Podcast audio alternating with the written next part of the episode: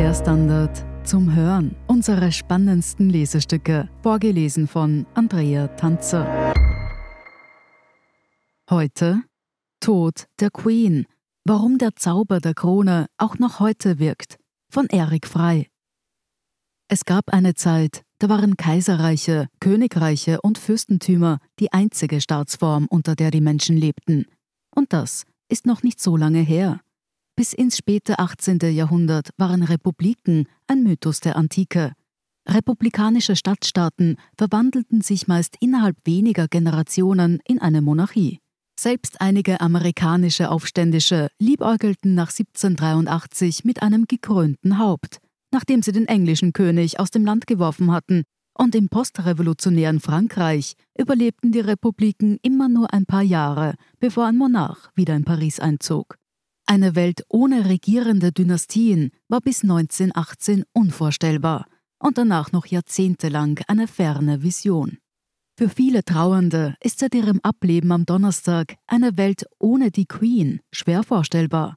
Zu präsent war Elisabeth II. nicht nur im Leben ihrer Untertanen im Vereinigten Königreich und 14 weiteren Commonwealth-Staaten, die sie als Staatsoberhaupt anerkannt haben, sondern auch im durch Massenmedien geschaffenen globalen Dorf, in dem der Großteil der Menschheit wohnt. Aber nun, da diese Ikone der Kontinuität und Korrektheit in die Geschichtsbücher wandert, drängt sich immer lauter die Frage auf, warum es überhaupt noch Monarchien gibt. Sie sind Relikte der Vergangenheit, die in ein modernes Staatswesen, in dem Regierende idealerweise vom Volk aufgrund von Qualifikationen und nicht Herkunft gewählt werden, so gar nicht passen. Deshalb halten sie sich in funktionierenden Demokratien von Spanien bis Japan aus der Politik möglichst heraus. Wo sie dennoch mitmischen, wie etwa König Rama X. in Thailand, erweist sich das meist als toxische Mixtur. Hand aufs Herz. Welcher vernünftige Staatsschöpfer würde heute an die Spitze eines Landes eine Familie setzen, die in Palästen residiert, als Haupttätigkeit rote Bänder durchschneidet und mit dem Problem zu kämpfen hat, dass die nächste Generation ihre Partnerwahl partout nicht mehr auf schnöselige Sprosse anderer Aristokratenhäuser beschränken will? Selbst wenn man die Kosten von Wahlgängen und Wahlkämpfen abzieht, die anfallen, wenn man das Staatsoberhaupt unbedingt vom Volk und nicht von einer parlamentarischen Versammlung gewählt sehen will, bleiben Monarchien ein finanzieller Luxus und widersprechen so ziemlich jedem Prinzip einer egalitären und meritokratischen Gesellschaft. Und dennoch halten gerade jene Staaten, deren Bevölkerung kalvinistische Nüchternheit und sogar emotionale Kälte zugeschrieben werden, an ihren Dynastien fest. Japan, die skandinavischen Staaten Norwegen, Schweden und Dänemark, die Benelux-Staaten Belgien, die Niederlande und Luxemburg und Großbritannien wo bekanntlich schon Kinder die steife Oberlippe gelehrt wird. Nur Spanien fällt als katholische Monarchie mit einem eher heißblütigen Volkscharakter aus der Reihe. Dort ist das Königshaus ein zeitgeschichtlicher Zufall. Aber selbst Gesellschaften mit dem größten Hang zur Rationalität haben und lieben ihre Märchen. Und nachdem Feen, Hexen und Geister heute nicht mehr ziehen, bilden Königshäuser den idealen Fundus für moderne Legenden. Dafür sorgen einerseits die unzähligen Klatschblätter, die jede Geste und jedes Gerücht zu einem menschlichen Drama aufbauschen, aber dazu tragen auch die Protagonistinnen und Protagonisten selbst bei. In jeder Familie menschelt es, in reichen und von Plagen des Alltags oft abgeschirmten Familien vielleicht noch mehr. Und wenn es dank Paparazzi und sozialer Medien keine Privatsphäre mehr gibt, dann entsteht ein unendlicher Strom an menschlichen Dramen, Schurkengeschichten und Tragödien. In den vergangenen 70 Jahren konnten da die Windsors beinahe den griechischen Atriden und den englischen Plantagenets das Wasser reichen.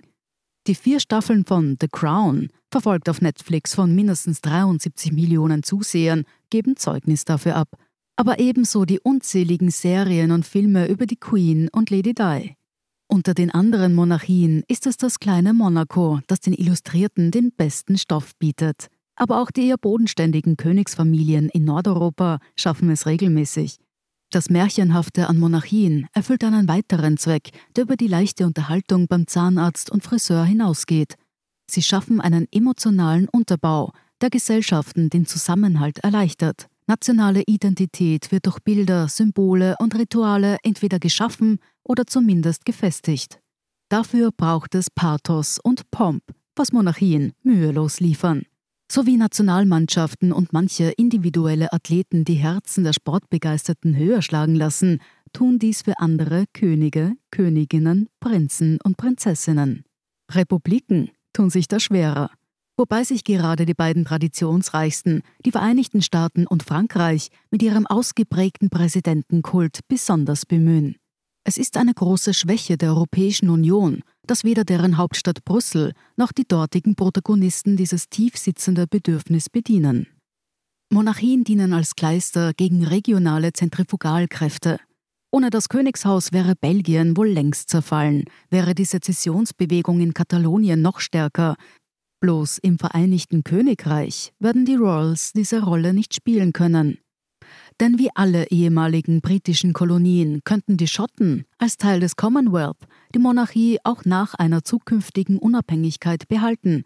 In Nordirland wiederum ist die Liebe zum Königshaus auf die protestantische Bevölkerung beschränkt, die allmählich zur Minderheit wird.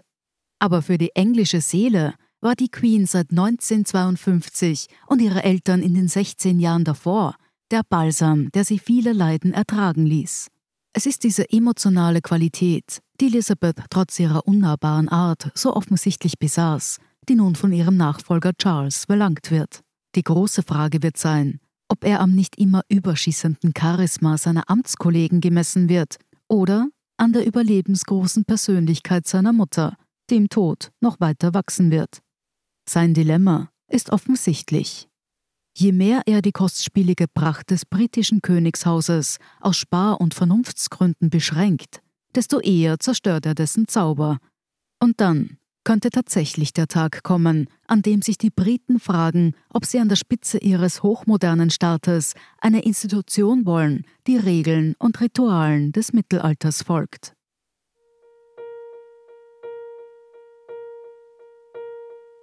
Sie hörten Tod der Queen Warum der Zauber der Krone auch noch heute wirkt. Von Erik Frei.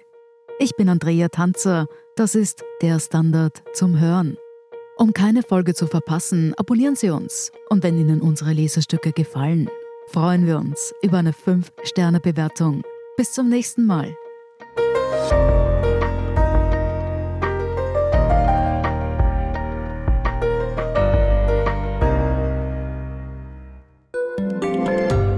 Tag, mein Name ist Oskar Bonner. Ich habe den Standard gegründet, weil es damals einfach keine unabhängige liberale Qualitätszeitung gab. Guten Tag, mein Name ist Anna Haber und ich lese den Standard, weil er genau das noch immer ist. Und das ist heute so wichtig wie damals. Der Standard, der Haltung gewidmet.